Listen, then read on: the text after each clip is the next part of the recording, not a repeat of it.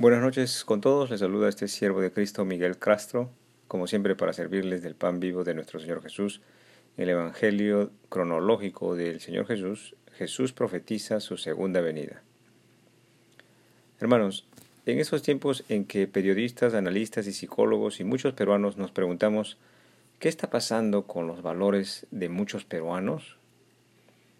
Nos preguntamos ¿estará vivo el Evangelio de Cristo en todos los peruanos? ¿Dónde están los maestros del Evangelio de Jesucristo? Vemos hoy la ausencia de moral en los representantes de gobierno, vemos la flagrante transgresión a la ley y el orden por parte de jóvenes, eh, y se miente con una y otra vez públicamente al pueblo peruano desde los más altos cargos de gobierno. Preguntémonos, como padres, como hijos, ¿estaremos dando la honra a Dios con estas acciones? Oremos todos juntos de esta manera. Padre Celestial, Dios de Abraham, Dios de Isaac, Dios de Jacob, escucha nuestro clamor, Señor, escucha nuestra oración, escucha nuestra súplica.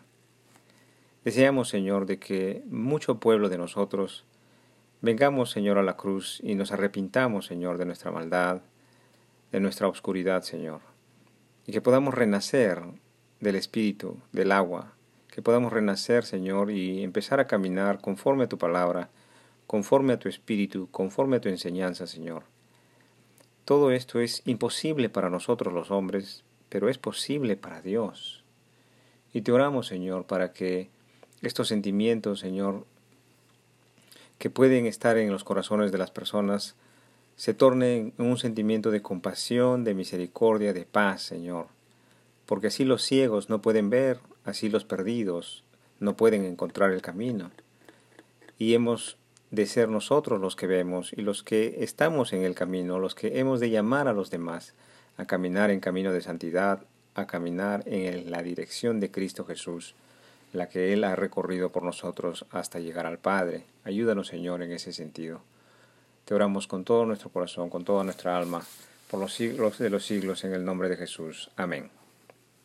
Leamos entonces este salmo como una advertencia para todos nosotros y para todos aquellos que expresamente y públicamente hacen transgresión en contra de Dios. Dice Salmos 7:11, Dios es juez justo y Dios está airado contra el impío todos los días. Con seguridad Dios escucha el clamor de su pueblo y no hará tardar su veredicto con respecto a estos sucesos.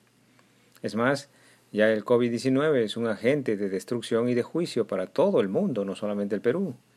Esta es la señal de Jonás que, estamos, que estamos recibiendo, ya sea que Jonás entró en el vientre del pez por tres días, es decir, entró en la muerte inminente, o ya sea porque Jonás fue a anunciar también la, la destrucción a Nínive.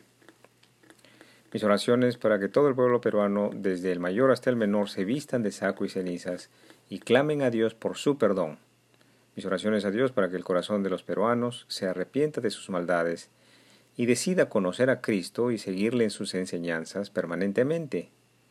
Gloria a ti, Señor Jesús. Pero hermanos, tenemos que admitir algo, que eh, esta ausencia de moral y este desafío a la ley y el orden está ya enraizado en el pueblo peruano desde la cumbre hasta la base del pueblo, y su manifestación en los miembros del gobierno, del gobierno o de la clase alta, es como sencillamente un termómetro que da 45 grados de temperatura, fiebre en todo un cuerpo, y ese todo cuerpo es el pueblo peruano que está enfermo en la ausencia del temor de Dios. Así como hay muchos representantes del gobierno que están enfermos en la falta de moral, esto es solamente la punta del iceberg que nos dice que las generaciones venideras de nuestro pueblo peruano ya están también contaminados de esta falta de moralidad y falta de sabiduría, falta de conocimiento de Dios. Todo lo que vemos a través de las noticias son síntomas de lo que ya está en el corazón y en el pensamiento de una gran mayoría de los peruanos.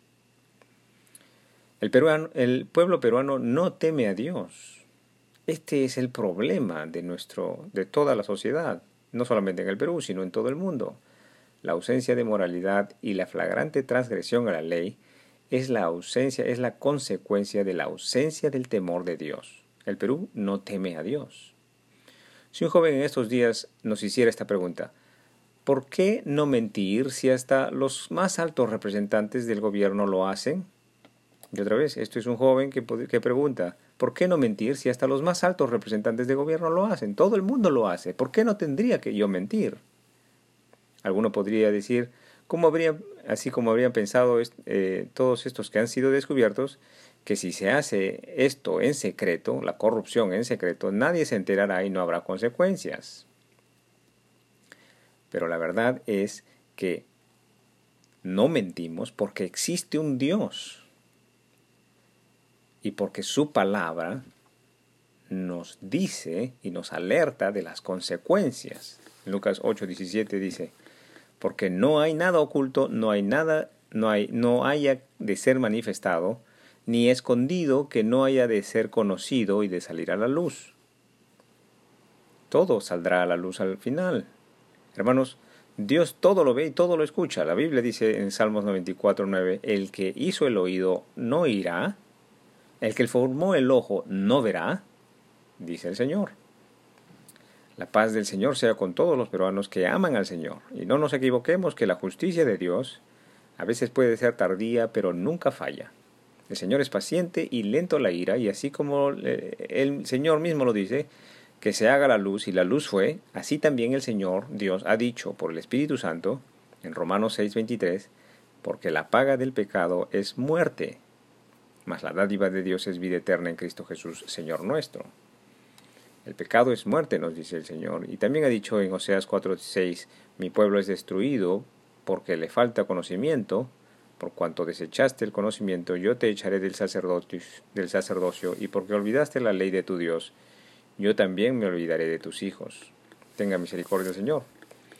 Para ellos que se ponen primeros en las filas de vacunación, poniendo por delante su cargo en la iglesia o en su cargo en el gobierno, el Señor ha hablado diciendo en Mateo 16, 25, 26, dice, porque todo el que quiera salvar su vida, la perderá.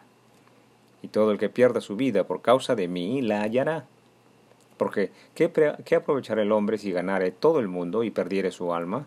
¿O qué recompensa dará el hombre por su alma? Tengamos, que, tengamos claro que el que no se está esforzando en aplicar la palabra de Dios es porque la desconoce, o le está negando, o la rechaza. Y este es el destino de quienes se avergüenzan del Evangelio del Hijo de Dios, dice en Marcos 8:38, del 9 al 1.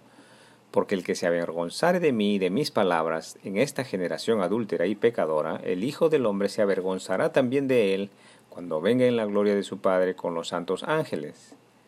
También les dijo, de cierto os digo que hay algunos de los que están aquí que no gustarán la muerte hasta que hayan visto el reino de Dios venido con poder. Que tenga misericordia el Señor de todo nuestro pueblo peruano y nos ayude realmente a seguir a Cristo, no mentir y hacer cosas que son de moralidad, de principios y de valores, porque existe un Dios que ha de pagar justamente todas nuestras obras, como lo dice allí. Muchas gracias por su tiempo. Hasta aquí el estudio bíblico del día de hoy. Continuaremos el día de mañana, si Dios así nos lo permite. El Señor nos acompañe en vuestro angosto caminar el cumplimiento vivo de la palabra de Dios, en el nombre del Padre, del Hijo Jesucristo y del Espíritu Santo. Amén.